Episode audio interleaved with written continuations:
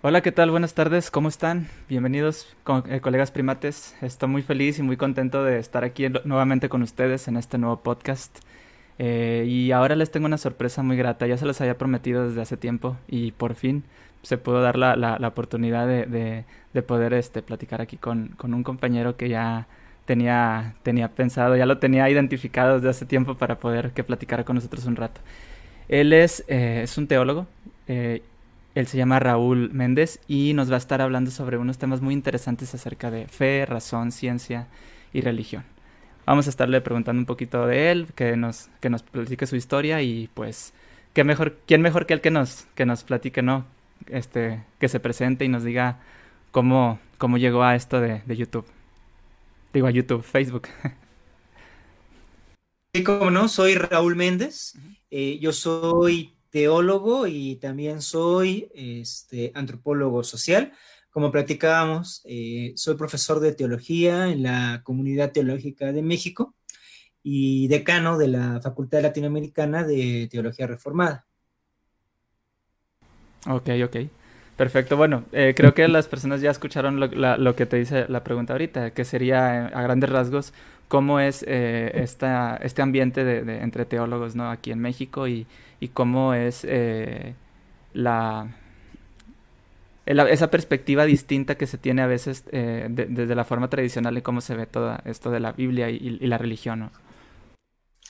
Sí, eh, como te decía, hay, hay parcelas de teología muy conservadoras y muy fundamentalistas que generalmente son las que suelen ocupar más foco de atención en medios y en redes. Pero en realidad, que este, yo te puedo decir que hay un gran gremio teológico en México este, pues para dejarlo claro, pues tenemos posturas de izquierda, abiertamente de izquierda. Este, lo que estamos hablando, este, pues totalmente anticapitalismo, en lo que puede este, hacerse dentro del mismo sistema, pues vivimos en el capital, eso no se puede negar, pero pues con una perspectiva preocupada por las minorías, minorías sociales, minorías sexuales, minorías étnicas. Eh, yo te puedo decir que la banda este, teológica con la que yo convivo. Eh, es una banda plural, eh, abierta, muy crítica, muy, muy crítica de la iglesia, muy crítica de, la propia fe. Eh, hay, gente que tenemos, este, pues no sé, o sea, tenemos de, todo, ¿no? O sea, desde lazos con católicas por el derecho a decidir, ¿no? Y posturas a favor de la despenalización del aborto, a favor de la diversidad sexual, tenemos este, posturas también de, este, de biblistas, pues que estudian la Biblia no desde una perspectiva confesional, sino desde una perspectiva científica, con el dato exegético, con el dato literario, no viendo la Biblia como un libro este, de, este, de revelación divina, sino como un producto cultural, histórico y social. Eh, tenemos este, pues personas que están involucradas con movimientos populares, movimientos indígenas. Eh, entonces, pues yo creo que así lo resumiría. Es, es, un fractal plural, pero con posicionamientos, pues sí, muy marcado en su orientación hacia la izquierda y, este, y pues hacia la, la reivindicación de, las minorías. Ok, ok. Y muy, muy interesante, ¿eh? porque, bueno, es que se, se, puede llegar a veces a confundir. Yo, yo me acuerdo que, que un comentario eh, se, se, se, comentaba, eh, bueno, te, te, comentaba alguien en, en, tu página que si eres teólogo y estás lucrando con la fe y así, y yo, y, y, yo me ponía a pensar, pues es que ser teólogo y, y lucrar con la fe es una cosa totalmente distinta, ¿no? Y, y a veces se tiende, incluso entre creyentes, o sea, entre creyentes, se tiende a como a, a no, a, no saber separar conceptos, ¿no? Ese, ese, ese fallo de, de, semántica, de, o sea, no, no, no, no cacha ahí, o sea, no, no entra en, con, con, con, lo que realmente es la, la, teología, o sea, simplemente es algo muy distinto. Yo, hay un, hay, no sé si lo conozcas, hay un teólogo muy conocido, pero es del idioma inglés, se llama Cosmic Skeptic este, él eh, e, es teólogo y, habla sobre temas filosóficos de la Biblia y todo este tipo de cosas. Y él no, él, no es creyente. Entonces, muchas veces, eh, como uno relaciona, ah, pues teólogo, pues, pues Dios, ¿no? Crees en Dios, eres pastor, eres esto, y vas a defender la iglesia como, como a un perro, como, como decía el, el político este. Eh, Y, no, o sea, yo por ejemplo, eh, este, quiero hacerte una pregunta muy específica. Tú dijiste eh, en, una ocasión, eh, en, tu, en, tu, en tu espacio, hay ateos que, que, me ven, para, para, muchos ateos soy, soy muy creyente y para muchos creyentes soy muy ateo. ¿Desde qué punto de vista crees que, que, esas personas te ven de esa manera? Bueno, para empezar, yo creo que retomar este estilo de conversación, la crítica de lucrar con la fe es una crítica válida y es una crítica necesaria, porque socialmente sí hay muchos pastores, sí hay muchas iglesias que sí están haciendo negocios, este, aprovechándose de la ignorancia y de la fe de las personas, eso no tiene que caber duda. Entonces, yo entiendo que uno como teólogo siempre tiene que estar bajo sospecha social respecto de qué es lo que estás haciendo, ¿no? Y tú quién eres. Eh, puede ser cansado, pues de repente tratar de explicar siempre esto, pero me parece que para cómo está la situación, sí es muy necesario este apuntalaje, porque desafortunadamente sí hay muchos charlatanes, ¿no? Este, creo que otro tanto le está pasando a la psicología, en donde, oye, tú eres psicólogo o eres coach, ¿no? Este, eres psicólogo científico o eres nada más un motivador. Eh, desafortunadamente, a nivel de, de gremio, a nivel de trabajo, pues hay muchas personas este, pues, que no saben trabajar y que únicamente están causando daño a las, este, a las profesiones. Y la teología, pues, se ve muy afectada por tanto charlatán eh, que hay por ahí. Entonces, eh, en ese sentido es que comento esta frase de que, por ejemplo, para algunos creyentes puedo ser ateo, porque yo soy creyente, yo, yo tengo una fe, pues, este, soy cristiano sin embargo, mi fe es crítica, no es una fe dogmática, no es una fe que acepte lo que me impone la iglesia o lo que dice la Biblia. A mí no me interesa este, ni sustentar una doctrina como tal, ni, defender este, la, Biblia. O sea, yo critico la Biblia, yo leo la Biblia con ojo crítico. Eh, y vivo prácticamente en este mundo entendiendo que este mundo se explica muy bien sin Dios. O sea, en este mundo, si las cosas caen es por gravedad, ¿no? No es porque esté predeterminado por Dios que las cosas caigan. Eh, si va a venir una, una, vacuna, es porque hay científicos que están haciendo la vacuna y Dios no tiene nada que ver ahí. Entonces yo acepto la realidad del mundo tangible, pues tal cual se nos presenta científicamente. Y sin embargo, pues aún así creo. ¿Dónde vienen estos cables cruzados? Porque entonces los creyentes me dicen, no, pues es que tú, tú eres ateo porque estás negando a, Dios en la, en la realidad o estás negando a Dios en la ciencia. Y los ateos me dicen, no, pero tú eres creyente, pues porque este, eres muy tonto, porque te das cuenta de que no hay evidencias para la existencia de Dios y aún así crees en Dios. Y se enojan. Hay mucha gente que, que cuando digo eso, este, se enoja eh, se enoja bastante, pues porque pienso yo, no logran entender la diferencia entre fe, la diferencia entre creencia y la diferencia entre conocimiento. Son, son, son dos canales distintos, no necesariamente chocan, pero una cosa es una cosa y otra cosa es otra cosa. Eh, pero como estamos ahorita en una polarización de o eres ateo o eres creyente, por eso cuando los ateos me ven, me dicen, pues tú eres un creyente bueno, no se equivocan ellos, pero cuando los creyentes me ven, me dicen, no, pues tú eres ateo.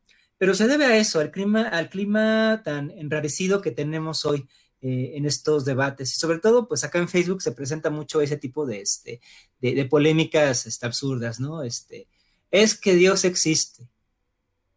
Prueba de la existencia de Dios. Y, y el creyente contesta, no, no, no, tú demuéstrame que Dios no existe y ya es un diálogo absurdo de sordos y que no tiene mayor este sí de hecho de hecho ahorita ahorita realmente ya eh, no es por no es por querer sacarle la vuelta pero pero debatir sobre el tema eh, sobre el tema de la existencia de Dios prácticamente es un pelea de inválidos haz de cuenta o sea no no vas a llegar a, ningún, a, ninguna, a ningún lado porque uno no tiene la prueba de una cosa es algo eh, ¿cómo se le dice? No falsifi o sea, no falseable, es un, no, no puedes, no puedes... Eh... Ajá, o sea, uno, uno no tiene la prueba del otro y el otro no, no tiene la prueba del otro. Entonces, al fin y al cabo no se va a llegar a ningún punto y todo va a quedar en, pues no lo sé, ¿no? Eh, e, es, es, muy interesante y, quisiera decirte algo, algo también eh, bien, eh, bueno, que a mí me, me, trae mucho la duda, bueno, y quisiera, quisiera pues planteártelo ahorita. ya, no, ya nos explicaste más o menos tu postura, pero yo quisiera preguntarte así directamente sobre si tú crees en, en eh, vamos, eh, literalmente en, en, lo que, en lo que es la fuerza del cristianismo, ¿no? Lo que es eh, la vida, muerte y resurrección de, de, Jesús como tal. Porque, sí, bueno, basándonos en el texto de, creo que es de Hechos, tú corrígeme si me equivoco, que decía si, si la resurrección de Cristo no, no fue cierta, entonces no tiene, no tiene caso esto que estamos haciendo. Sería en vano todo esto. Entonces, eh, tú, tú realmente tu posición acerca de, lo que es la, la, piedra angular del cristianismo, ¿cómo lo tomas? Eh, es primera de Corintios 15, justamente lo, que, lo que te encuentras citando. Este, bueno, es que yo no considero que la piedra del cristianismo esté en un acontecimiento histórico. Eh, la resurrección, pues no es histórica, o sea, los muertos no resucitan, eso pues no ayuda, ¿no? O sea, eh, tenemos casos, ¿no? Pues de ahí de, muerte este, cerebral o personas que mm, se van tantito del otro lado y luego regresan, ¿no? Las experiencias casi muerte. Pero después de tres días, pues, no, no, no se puede resucitar, es biológicamente imposible.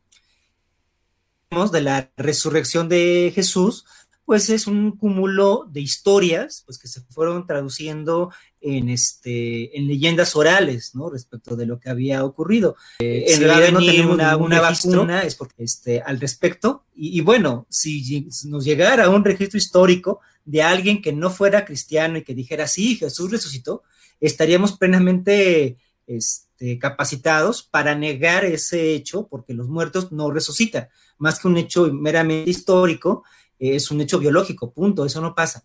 Entonces yo no considero que el cristianismo se base eh, en un acontecimiento histórico. El corazón del cristianismo es un mensaje.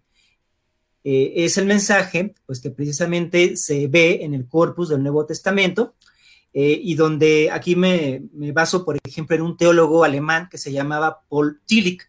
Paul Tillich pensaba pues muy semejante y decía que lo importante del cristianismo no es la historia, sino el símbolo y lo que está detrás del símbolo.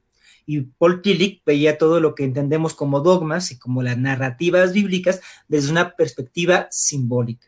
Entonces la resurrección es un símbolo, es un símbolo del triunfo de la justicia sobre la injusticia que no tiene que ver con que haya ocurrido históricamente que un señor llamado Jesús haya salido de su tumba en un 33 después de Cristo. Eso no tiene ningún tipo de relevancia. Lo importante es un mensaje que se puede ir transmitiendo generacionalmente a lo largo del tiempo y que te crea eh, a ti una conciencia, pues, de, lucha, una conciencia de, oye, hay algo que está mal en este mundo y que tiene que terminar. Entonces, es, esa lucha, pues, contra la injusticia, la, injusticia social, la, la, injusticia política, que a fin de cuentas, en la narrativa bíblica fue lo que lleva a Jesús a la cruz. La cruz es asesinado injustamente, pues tanto por el imperio romano como por este, su propia patria, como por la sociedad. Y la resurrección es un símbolo de la liberación o la superación de la aflicción humana en esos aspectos sociales, eh, políticos y económicos, porque la última semana antes de morir, según el relato evangélico, Jesús liberó al templo económicamente, volcó las mesas de los cambistas y, sacó a los que estaban ahí sí lucrando con la fe. Entonces, para mí la resurrección no es histórica, es un símbolo eh, pues que tiene que calar en nuestra conciencia de decir, tenemos que luchar contra la injusticia. Y toda vez que se consigue, es una actualización de la resurrección de Cristo por ponértelo de algún modo. La semana pasada, la despenalización del aborto en Argentina ganó ya este, un paso más y se encuentra ya en Cámara de Senadores. Ese, ese triunfo, ese pequeño triunfo que esperemos que se consolide ya como una despenalización del aborto en Argentina a, nivel nacional, es una manifestación de la resurrección de Cristo, porque con esa ley de despenalización del aborto se están salvando pues de, mujeres que pueden estar eh, en riesgo.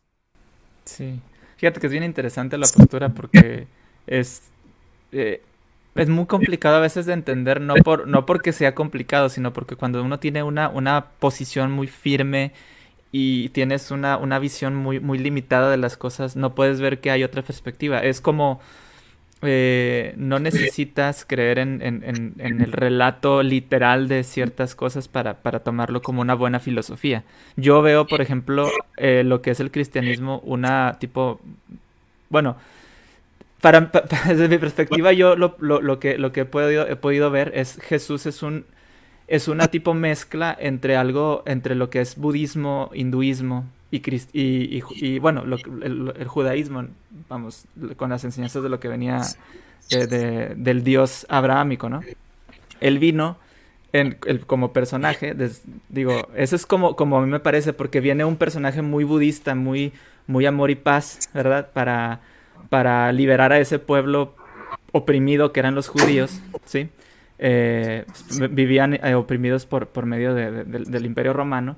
Y, ya me llama bastante la atención lo que tú dices. Es un, es un símbolo de liberación ante la opresión del poder, ¿no? Eh, hacia las minorías. En este caso, lo, lo, interesante es que él, él quería liberar a su pueblo mediante, mediante sus enseñanzas y lo terminaron, pues, crucificando, lo terminaron traicionando. Entonces, está, está interesante y me llama la atención otra vez por una cosa muy, muy, muy importante.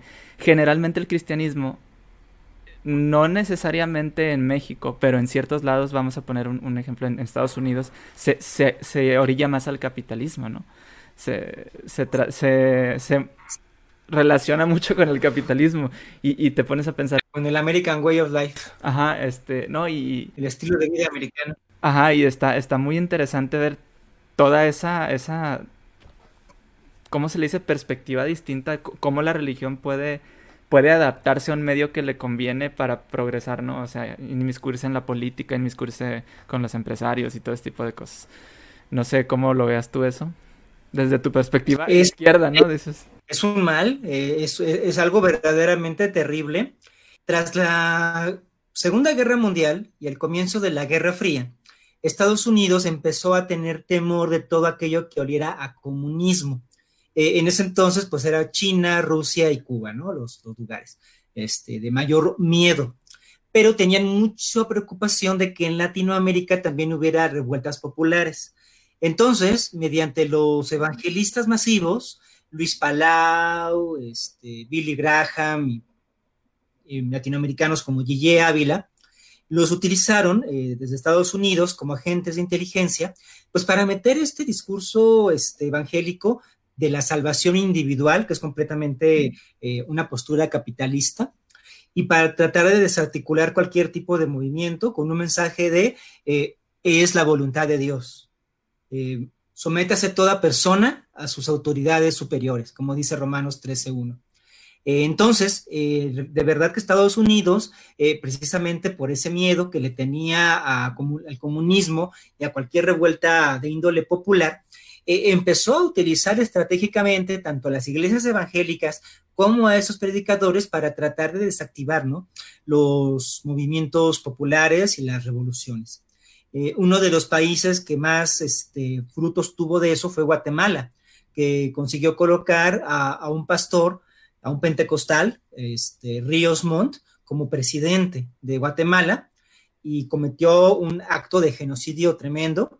De hecho, pues es el primer presidente juzgado por una corte internacional y, era de, eh, pues, del soporte de las iglesias evangélicas de los misioneros de Estados Unidos.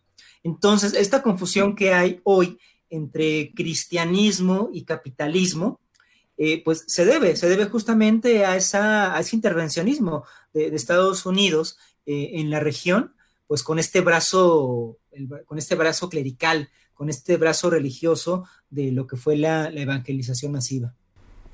Interesante. Y este, cómo, se, relaciona con distintos tipos de ideologías y, de, y de formas de poder, ¿no? A veces es muy, muy triste ver cómo cede la, por hambre de poder, cede la, la y más, que nada no cede, sino se manipula a la población, ¿no? Que, que, tiene mucha fe precisamente en su, en su líder religioso de turno, ¿no? En este caso. Está muy, está muy, bueno, eh, es una cuestión muy complicada. Yo siempre he estado viendo cómo, cómo se, se manifiesta, por ejemplo, desde, desde la perspectiva de, México, eh, que es nuestro país aquí. Eh, hay gente que nos ve de otros lados también. Y, y, y, desde Estados Unidos, dices, la mayor parte del, de, ahorita tenemos un, gobierno más de izquierda, donde, donde la, mayoría, eh, pues, de, la población predomina la, creencia, ¿no? El cristianismo. Y tenemos, por ejemplo, bueno, en Estados Unidos ahorita ya está un poquito más mediado, pero por más por cuestiones políticas, pero tenemos un, gobierno más de derecha donde el, cristianismo también predomina. Ya lo dijiste tú, ¿no? Eh, en Estados Unidos cómo se, cómo, cómo empezó esta, este movimiento, ¿verdad? Pero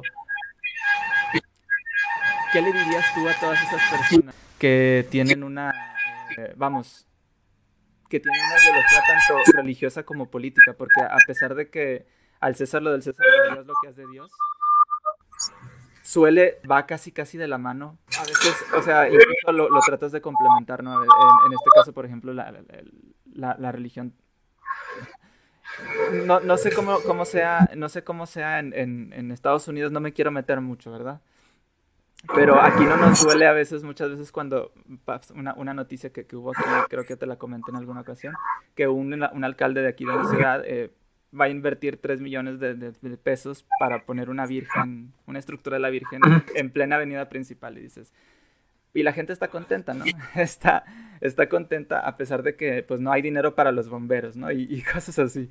Entonces, este, bueno, e, es algo, es algo muy interesante. Ahora, Quisiera eh, también preguntarte eh, sobre, sobre tu, tu recorrido en, en, en, Internet, ¿no? Eh, de, lo que estás haciendo. La, la página de, de, Raúl se llama Mis Tiliches Teológicos. En la, en la descripción del video está un enlace a su página por si gustan ir a, a visitarlo. Creo que más tarde vas a tener una, una plática, ¿no? Ahorita en un ratito a las 7 este, sigo con, el tema de la herejía. Ah, claro. Bueno, entonces, si gustan pasarse ahorita después de aquí con él, va a estar bastante interesante. Yo nunca me pierdo sus directos, o casi nunca. Trato de estar ahí siempre porque son, es muy buena información. O sea, es una... No, no, no, no te quita nada ni pierdes nada verlo si eres, si, si eres ateo, ¿no? O sea, Mm, yo al menos lo que, lo que he notado con, con, el contenido es que, pues, si te interesan estos temas, obviamente te tiene que interesar estos temas. Si te interesan estos temas, no te, va, no te van a evangelizar en mis tilichos teológicos, al contrario, te van a informar. Y eso es una, una cosa bastante buena que lo recomiendo mucho. Entonces, este, ¿cómo, cómo ha sido tu, tu, ahora sí te pregunto, este, cómo ha sido tu, tu, tu recorrido, ¿no? En Facebook y en YouTube que te pasaste hace, hace un ratito. Bueno, este, en, Facebook tengo muchísimos años, como te comentaba, en foros, en, grupos, este, y precisamente allí como que en la polémica, en, el debate, ¿no? De todos los argumentos desgastados este, que siempre se suelen utilizar eh, en estos tipos de debates sobre la existencia de Dios. Pero pues me cansé, me, cansé de andar migrando tanto en foros ateos como en foros religiosos, este, donde es muy cierto que ahí los polos, los extremos se tocan. Entonces, este, pues me cansé en algún momento ya de ese ruido porque era escuchar lo mismo, lo mismo, lo mismo, lo mismo. Y a veces ya copy-paste descarados, ya ni siquiera intentos de argumentación. Y por supuesto, pues ya este, la ofensa directa, la burla, que no te lleva a nada. Eh, entonces decidí abrir la página para tener un espacio más personal, un espacio más neutro, por llamarlo de, de algún modo, pues donde pudiera más bien como, como expresar algunas ideas que no cayeran en ninguno de estos dos extremos, ¿no? O sea, este, hay que tener fe, pero pues desde una perspectiva crítica. El hecho de que tú seas creyente no significa que te vuelvas estúpido. Si eres creyente, tienes que seguir reflexionando, cuestionándote, eh, preocupándote, este, por, lo que pasa en, el, este, en, tu, en tu entorno, como, como bien comentas, ¿no? Aquí los alcaldes hacen o deshacen y la gente pues no hace nada porque tenemos mucho poder de resistencia en México, ¿no? Aguantamos casi todo. Entonces, este, bueno, aguantamos hasta esta mentira que, pues yo entiendo que, que muchos la creamos, pero este gobierno de Andrés Manuel López Obrador no es de izquierda, es un gobierno de derecha. ¿Qué gobierno de izquierda evangélicos este, eh, en, el gabinete. Eh, ¿Qué gobierno de izquierda, qué presidente de izquierda va a andar citando la Biblia y las palabras de Jesús y poniendo las palabras de Jesús por encima de la constitución política, como hace Andrés Manuel en sus mañaneras? ¿Qué gobierno de izquierda va a estar desarticulando los organismos de fideicomiso del gobierno? Eh, no, este, este gobierno es neoliberal, pero este, el, truco que tiene es que se dice que no es neoliberal. Pero bueno, ya eso es cuestión aparte. Pero no, este gobierno es muy religioso. Eh, escuchar a la mañanera es escuchar una misa, es escuchar una homilía. ¿no? Y uno que tiene oído bíblico dice, ah, esto es Romanos, esto, está citando el Antiguo Testamento, eh, esto, esto es del Evangelio, y pues no puede menos uno que, este, pues, que poner así este, cara de espanto, porque supuestamente México es un país laico, ¿no? Pero a este gobierno no le importa, no le importa eso, no es de izquierda, no es un gobierno de izquierda.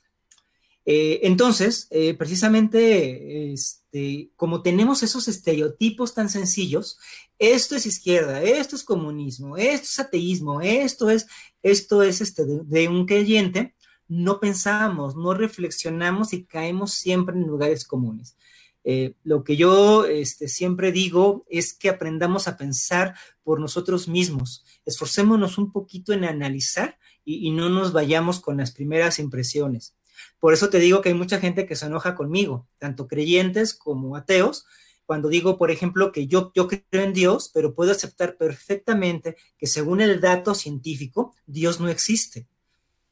Tenemos nada para afirmar que Dios exista, no hay manera, porque la ciencia no se ocupa de Dios, o sea, no es objeto de estudio. La ciencia pues, no tiene que decirnos nada de Dios, por lo tanto, este, la ciencia, si Dios existe, pues te dirán, no, mira, mis instrumentos, mis modelos, no me llevan a ver a Dios en ningún lado. Y yo soy feliz con eso y entiendo que el mundo funciona así. Y al mismo tiempo, sin embargo, pues sigo, sigo queriendo creer en Dios, ¿no? Pues ya como algo muy personal. Este, pero eso le enoja a la gente porque no, entonces ya uno no entra eh, ni en un polo ni en otro. Y eso saca de onda. Sí, eh, fíjate que sería más como verlo como una filosofía, ¿no? Es como dices, creo en Dios como, o creo en, en, esto como una filosofía de vida, ¿no?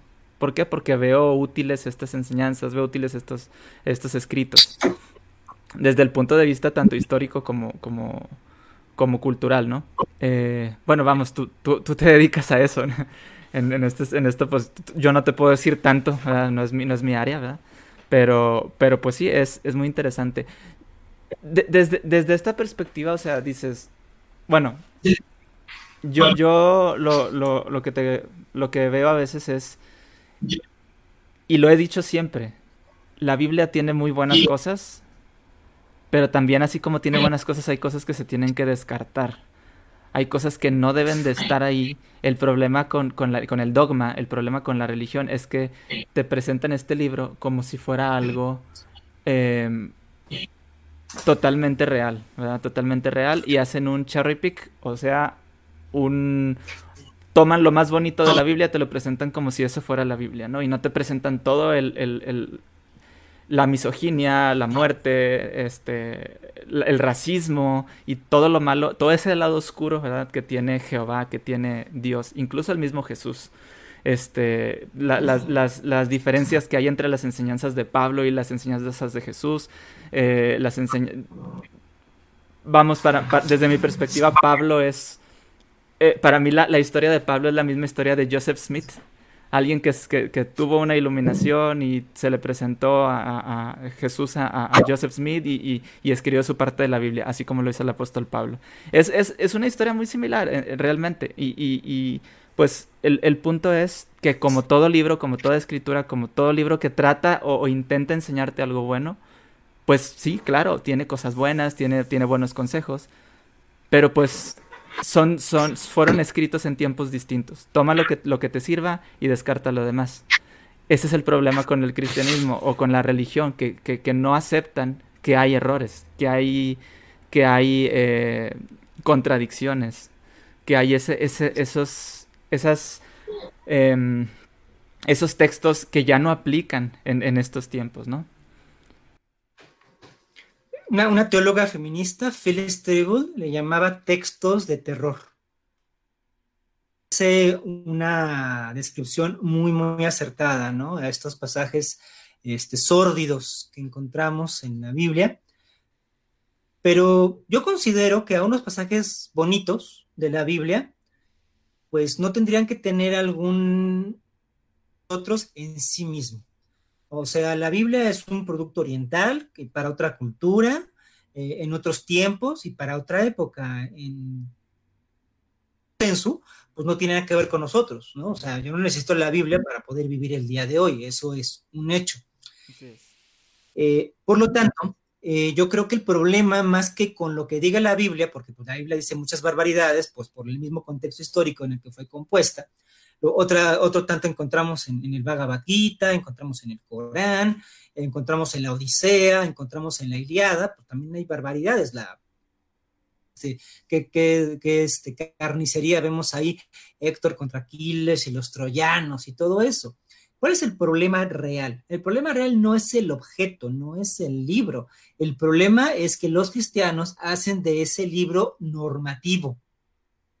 Lo consideran una autoridad.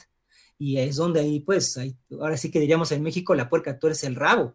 Porque yo no tengo que considerar normativo ni como autoritario, pues un libro que está completamente descontextualizado con mi época.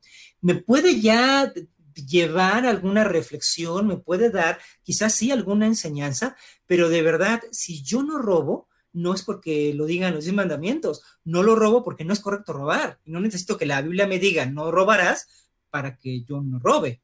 O sea, no.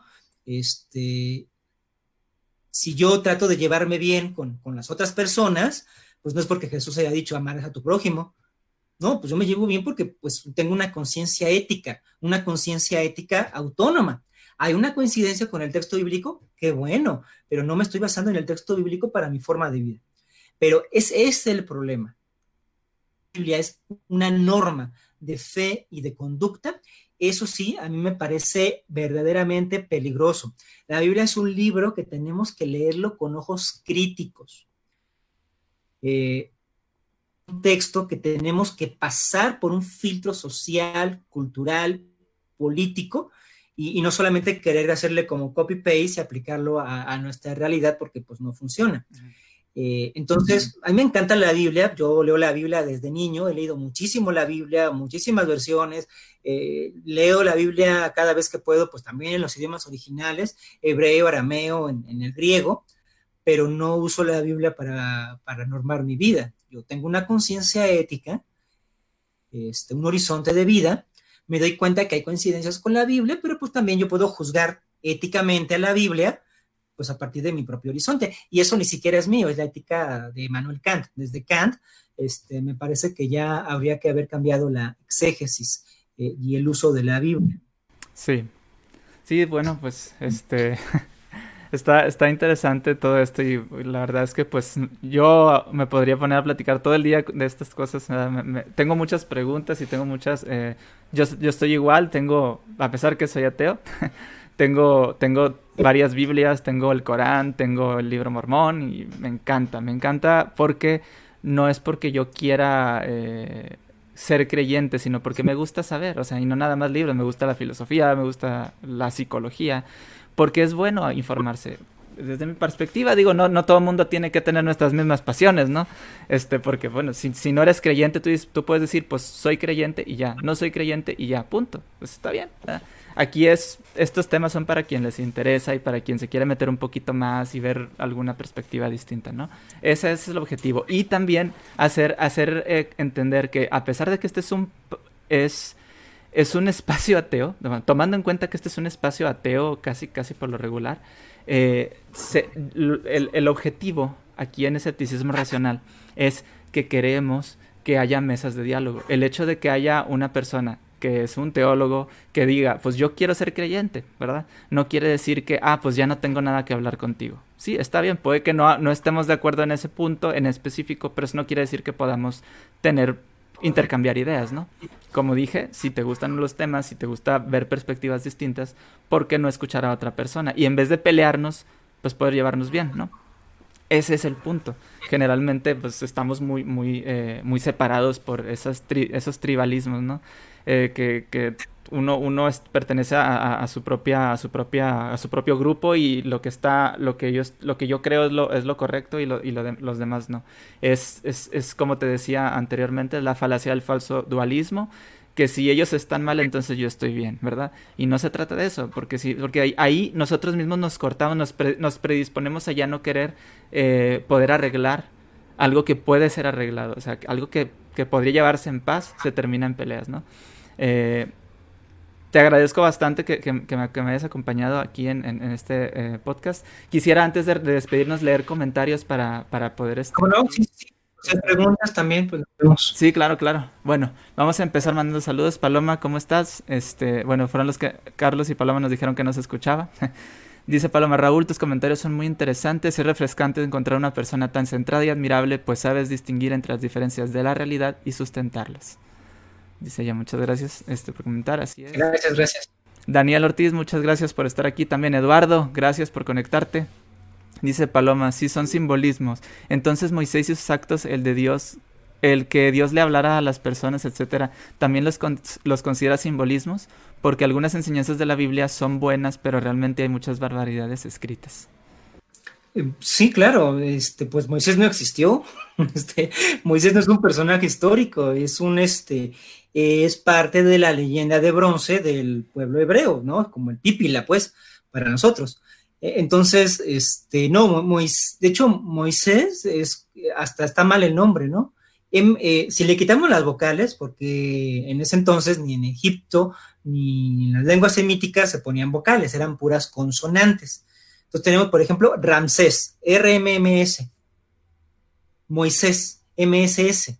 Eh, si nos damos cuenta, este, Ramsés, que es R, MS, es hijo de Ra. Moisés, pues era MS, es hijo de, o sea, es un, es, de origen este, egipcio. Eh, el nombre es, un nombre simbólico incluso, ¿no? El que se le da a, este, a este personaje. Después ya la tradición hebrea va a decir que tiene una relación con el verbo que es sacar, porque fue sacado de las aguas, ¿no? En la leyenda de su nacimiento.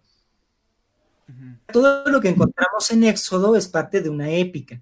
Y esto se sabe ya desde hace muchísimo tiempo, desde la década de los 30 del siglo pasado. Eh, investigadores como Albert Alt, eh, Martin Knott, eh, fueron los primeros en encontrar estas diferencias entre lo que era históricamente la antigüedad del pueblo de Israel y pues lo que está relatándose en el Antiguo Testamento. Y como hoy reconocen también teólogos como Walter Brueggemann, el, nuevo, el Antiguo Testamento es literario, no es histórico, aunque de repente alguna genealogía, algún nombre, algún hecho o evento sí aparece reflejado eh, en el texto bíblico, eso no lo convierte en histórico, pues es como decir que Harry Potter es real solamente porque habla de Londres y que Londres sí existe. No, la, literatura fantástica utiliza elementos eh, reales para crear su fantasía. Lo mismo pasa con la Biblia. Si menciona a Ciro y si menciona a las ciudades de aquella época, eso no convierte a la Biblia en un libro histórico. Entonces, este, es, un, es literatura, es literatura de fe, es literatura nacional, muchas veces nacionalista, y específicamente con Moisés, pues sí, este, eh, es, parte de toda una, épica nacionalista muy, muy cargada de, este, de simbolismo, ¿no? La derrota del dios hebreo sobre el dios de los egipcios, esta idea del peregrinar, por ejemplo, esta idea del peregrinar que está hoy hasta en la conciencia de los judíos actuales, pues parte de esos relatos fundacionales. Entonces, este, sí, sí también este, lo que encontramos este, en el Antiguo Testamento, este carácter este, simbólico. Literariamente hay que ver cada porción. Algunas son mitos, otras son leyendas, otras son fábulas, otras son sagas, otras son épicas, otras son tablas genealógicas, otro es este, lírica, etcétera, ¿no? Ya hablando de géneros literarios, pues tienen muchísimos géneros literarios la Biblia, pero en términos generales, pues es simbólico. Así es. Muy bien, dice, dice Daniel Ortiz, populismo cuando hablabas de, de, de, AMLO, ¿no? Cuando las mañaneras. Decía, dice él, hasta Benito Juárez, hasta San Benito Juárez pone, tuvo que declarar día a la Virgen de Guadalupe. Sí, claro, este, todo gobierno populista pues necesita el apoyo popular, eso, eso es evidente, pero las, las, señales que está marcando este gobierno, no solamente por el uso tan descarado de la religión que está haciendo, que definitivamente eh, ni siquiera, bueno, Juárez, por supuesto, no estaría para nada de acuerdo. Él mandó a desamortizar los bienes de la iglesia no le, y el presidente actual está dando presupuesto a, las iglesias está en alianza con el PES, es un partido confesional, es muy, muy distinto. Y bueno, las políticas ya concretas, pues definitivamente tienen este carácter, este, pues este carácter neoliberal, ¿no? Este, la administración que se está haciendo de la pandemia, pues también tiene este corte, este, pues neoliberal, no, no es para nada, este, de izquierda, aunque todavía eso le duele mucho a la gente de izquierda que creía en este proyecto, este, pues cada vez más estamos dándonos cuenta de que, de que no, no es así. Este, vamos, el presidente tiene la virgencita en su cartera, ¿no? Este, es muy chistoso ver ahora este, que lo tachan de ateo y de comunista, sobre todo los sectores más, este, más de derecha, cuando pues, nada que ver. Sí, de hecho. Bueno, dice Daniel otra vez, la Biblia es un libro de historias convertidas en epopeyas y libro de leyes, lógicas para la moral de esos tiempos. Fíjate que es algo bien interesante. Digo, tú, tú me dirás si estás de acuerdo o no, pero yo siempre he comparado que la, religión antes es lo que es la política hoy. O sea, se tenía que hacer algo para poder controlar a la, eh, controlar a la población de su tiempo, ¿no? Entonces ahorita ya no podemos meter a un, a un a un ser supremo que nos, que nos gobierne y nos diga, si haces, si haces esto que está mal, pues se te va a castigar de esta manera, porque Dios lo dice. En este caso, pues ahora pues existen las leyes y nosotros hemos un poquito organizado nuestras leyes para poder controlarnos a nosotros mismos. Pero es una, es un intento, ¿no? Es un intento de, de hacer una tipo constitución para pues mantener un orden. Primitivo, pero es, es un intento, ¿no? Es la sublimación del Estado en poder divino que defendió Hegel y que criticó Carlos Marx. Sí es. Bueno, vamos a seguir eh, eh, respondiendo preguntas. Eh, a ver, tenemos aquí más. Dice, un momento, dice aquí Benjamín Lop. A ver, ¿crees o no crees? Así de fácil, sencillo, frío, caliente, dice. ya lo respondimos. yo, creo, soy, soy creyente. Sí, sí creo. Ok. Dice, o sea, para, a ver. Bueno, ya alguien dijo lo mismo que dijiste tú de Harry Potter, de, personajes, personajes ficticios, ¿no? Dice Julia Mayor, hola, ¿cómo estás Julia? Gracias por comentar. Eh, dice, la fe no es una palabra designada a dioses, fe es una emoción de voluntad inagotable. Ejemplo, yo tengo fe en, en mí y en mis capacidades. La fe pues involucra, ¿no? Involucra intelecto porque atraviesa el lenguaje, se verbaliza pues es una facultad cognitiva. este, de hecho, pues hasta los mismos, este, hasta los mismos sentimientos, pues son racionales porque están atravesados por el lenguaje. otro de los dualismos, ¿no? Este, mente contra emociones. Somos, estamos departamentalizados. Entonces, pues la fe tiene esa parte cognitiva en el lenguaje, pero por supuesto que depende muchísimo de las emociones y, y depende muchísimo de la voluntad en algunas ocasiones, pues yo he expresado que soy creyente, pues porque me da la gana, ¿no? O sea, no, no porque tenga una evidencia de mi fe. De hecho, si yo tuviera una evidencia de mi fe, pues ya no sería fe. No sería fe, así es. Si ya tengo la evidencia, ¿para qué creo, no? Yo no tengo evidencia de mi fe, por eso creo, por eso tengo fe. Así es, así es. Bueno, eh, quería, quería eh, bueno, primero mandar saludos a Yariel, ¿cómo estás? Gracias por estar aquí con nosotros. Y este, hacer eh, una, última pregunta, porque me dijiste que a las 7, ¿verdad? Ya tienes tu, tu, tu, presentación. Entonces ya mero nos tenemos que despedir. Sí, pero una última pregunta. Claro, claro. Vamos a, ver una última pregunta.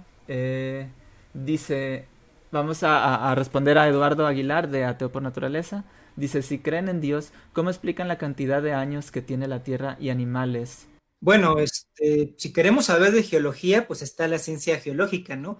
los, años de la Tierra, tenemos aproximadamente 4.500 millones de años. este, bueno, no nosotros como tal, el, planeta tiene 4.500 este, millones de años y el desarrollo evolutivo, tanto de los organismos, bueno, de los procesos físico-químicos como ya de toda la biosfera, pues explican pues por las leyes naturales, ¿no? La ley de la selección natural, la, ley de la, ley de la genética. Entonces, este, hay que ver Dios allí, o sea, este mundo evolucionó, ¿no? nuestros antepasados son, este, son primates y este, el origen de todo es el Big Bang. Eso lo, sabemos, es el modelo de realidad que tenemos en la actualidad. No tiene que ver con Dios. Muy bien, pues yo creo que con eso ya estamos este, abarcando casi todas las preguntas. Me gustaría hacer una última pregunta rápida, eh, nada más con, con, un, con un, este, eh, una persona que de hecho eh, estuvo aquí conmigo en el, podcast hace, hace unas semanas, que es Iván Preville, y dice, la teología debería ser considerada una búsqueda de existencialismo y qué puede aportar la filosofía contemporánea existencial, principalmente en el rubro del estudio de las ciencias.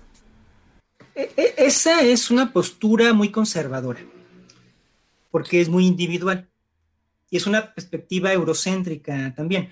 En Latinoamérica aprendimos que la teología no es meramente existencial, la teología también genera resistencias comunitarias y emancipaciones sociales. Parece bien, este, aburguesada la onda, ¿no? Así como ah, piensa en el ser, en el Dasein, eh, en tus fines últimos. Está bueno, pues. Hay que quedar ahí solamente la teología la teología también tiene que mover hacia la concientización social de, oye, pues nos están engañando, nos están viendo la cara, están usurpando el nombre de Dios y por eso, como bien has dicho, nos quieren controlar políticamente.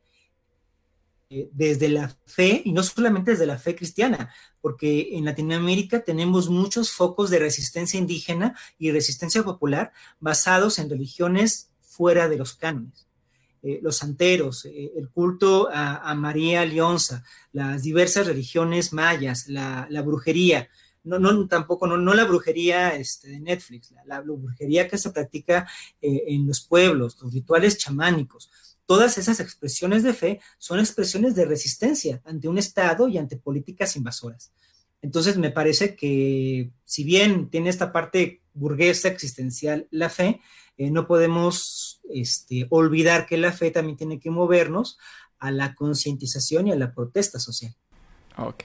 Pues muchísimas gracias Raúl por, por habernos acompañado aquí en el, en el podcast. Muchísimas gracias a todas las personas que, que estuvieron aquí eh, sintonizándonos y pues por sus preguntas. Eh, gracias por comentar, por tener ese interés en, en las cosas. Es como decía, eh, la mayor parte de los comentarios que tuvimos fueron preguntas, o sea, son dudas, la gente quiere conocer. No importa cuál sea no, no, importa cuál sea la perspectiva de uno, uno siempre tiene esa hambre, ¿no? De, de, de conocimiento, de, ver perspectivas distintas.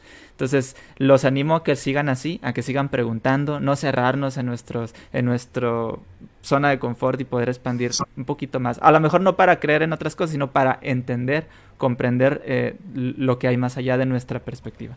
Pues con esto nos despedimos. Eh, les invito a que otra vez sigan a nuestro compañero, a, Raúl, en su página, Mistiliches, ahí está en la descripción. Va a hacer un directo en un momento, un podcast. Entonces vámonos todos para allá, este, directito, para, para escucharlo hablar un, momento, ¿verdad? Este, ¿qué más? Eh, también los invito a que sigan la página si no lo han hecho. Está también el, canal de YouTube y pues las redes sociales que pues se las, se las muestro ahí en la página, ¿verdad? Y vamos a hacer esta, va a ser la última transmisión, el último podcast del año. Vamos a descansar un momentito para en dentro de la primera o segunda semana, depende del día que, llegue, vamos a empezar otra vez a retomar actividades, ¿verdad? Eh, muchísimas gracias de nuevo por estar aquí, cuídense mucho y nos vemos a la próxima. Hasta luego.